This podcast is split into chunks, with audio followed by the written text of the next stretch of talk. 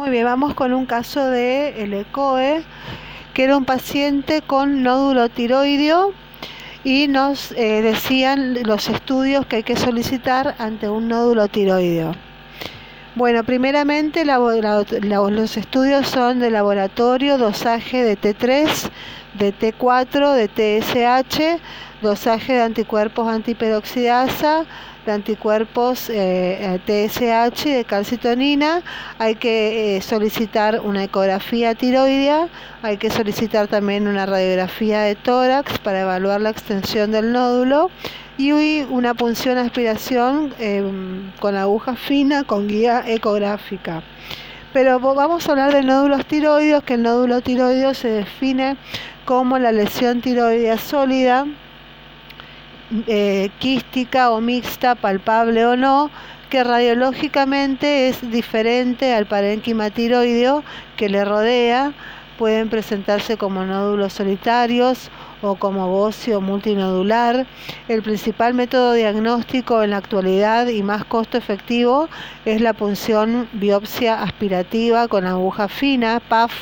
Su sensibilidad es del 83% y su especificidad es del 92% eh, y y no está indicado el rastreo de nódulos tiroides en la población general, ya que no existe suficiente evidencia hasta la fecha. Los nódulos tiroides son un hallazgo común al examen físico por imágenes y en las autopsias. Se detecta un nódulo tiroideo palpable en el cuarto al séptimo eh, en el 4 al 7% de la población general como hallazgo de autopsias, la prevalencia de los nódulos llega al 50%, cifra que se aproxima a lo observado en la población general a través de la ecografía de alta resolución. Habitualmente se deben a una hiperplasia nodular eh, benigna o a un adenoma de tiroides.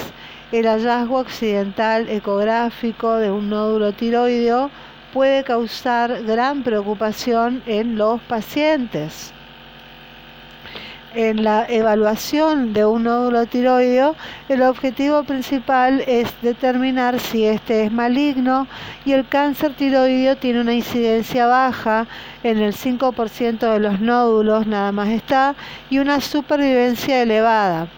La incidencia aumenta con la edad y con el antecedente de irradiación del cuello y la prevalencia es unas 6 a 9 veces mayor en mujeres que en hombres. En pacientes que llegan a la cirugía por un nódulo tiroideo, la prevalencia de cáncer es del 10 al 20%, es una cifra que aumenta hasta el 30 al 50% si hay antecedentes de irradiación del cuello. Un 20 al 40% de los nódulos fríos solitarios son malignos, mientras que solo de 4 a 7% de los nódulos hallados por ecografía lo son.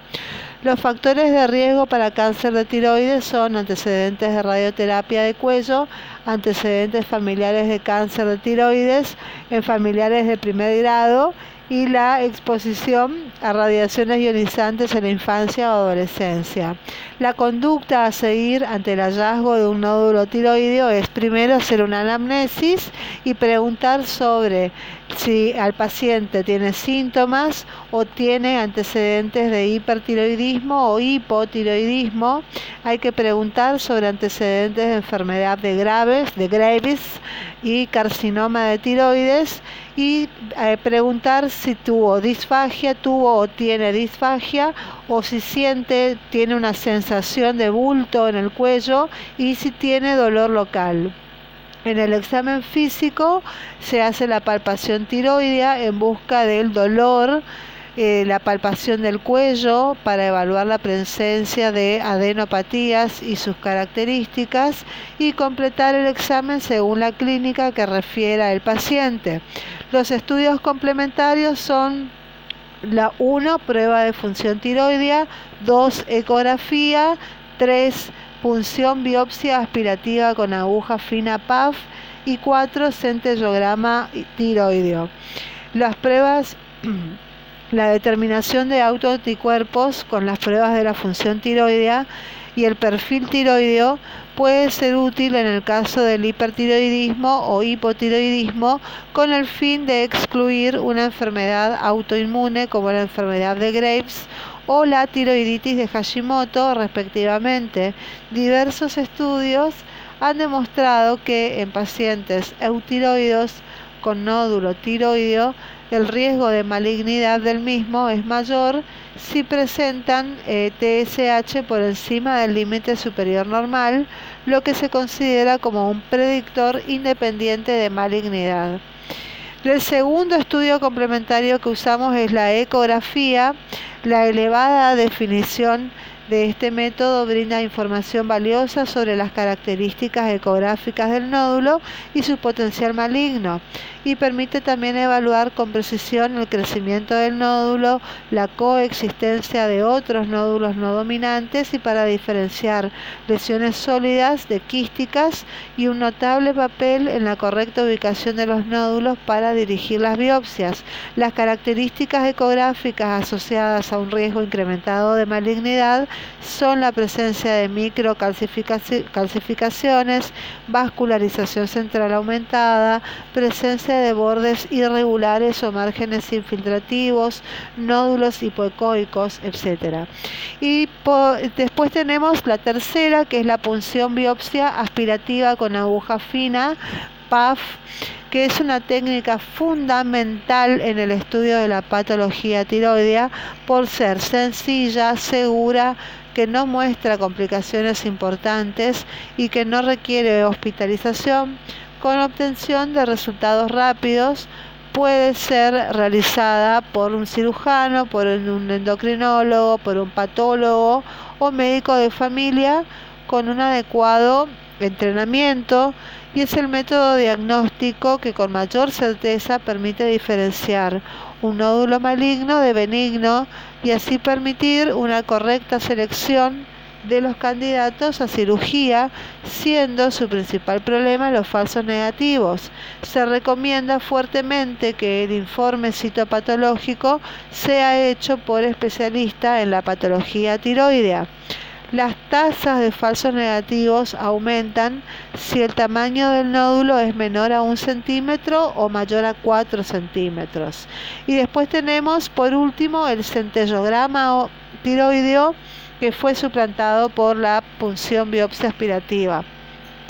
La punción aspiración con aguja fina o PAF es el test de elección para el examen citológico de un nódulo tiroideo en un paciente eutiroideo. En pacientes sin riesgo para cáncer de tiroides, se sugiere realizar PAF pues, eh, en todos aquellos nódulos sólidos hipoecoicos mayores a un centímetro y si los nódulos son isoecoicos o hiperecoicos, considerar PAF si su tamaño es mayor o igual a 1,5 centímetros. En pacientes con riesgo de cáncer de tiroides, la Asociación Americana de Tiroides recomienda realizar PAF en todos aquellos nódulos mayores a 5 milímetros. Sin embargo, no existe evidencia científica que avale esta recomendación, por lo que podría considerarse realizar el estudio solo ante aquellos casos de nódulos menores de un centímetro que presenten características ecográficas asociadas a un riesgo incrementado de malignidad. Los nódulos mixtos, sólido-quísticos, sin características ecográficas sospechosas de malignidad, se considerará realizar PAF si el tamaño es mayor a 2 centímetros. Los nódulos puramente quísticos no requieren PAF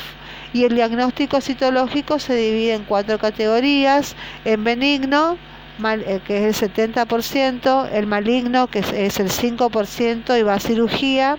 el sospechoso indeterminado, que es el 10% y va a cirugía, y el no diagnosticado, que, queda, que es el 15% y queda para una reevaluación la interconsulta con el especialista, los especialistas que elaboraron la guía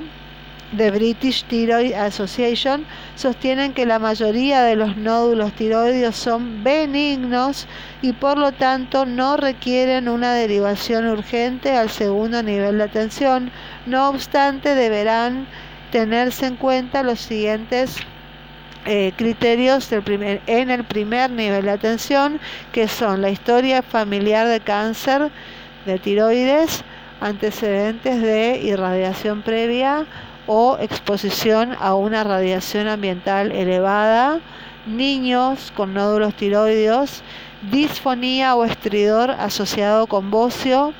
derivación inmediata, tumoración tiroidea indolora que se agranda rápidamente en un periodo de pocas semanas,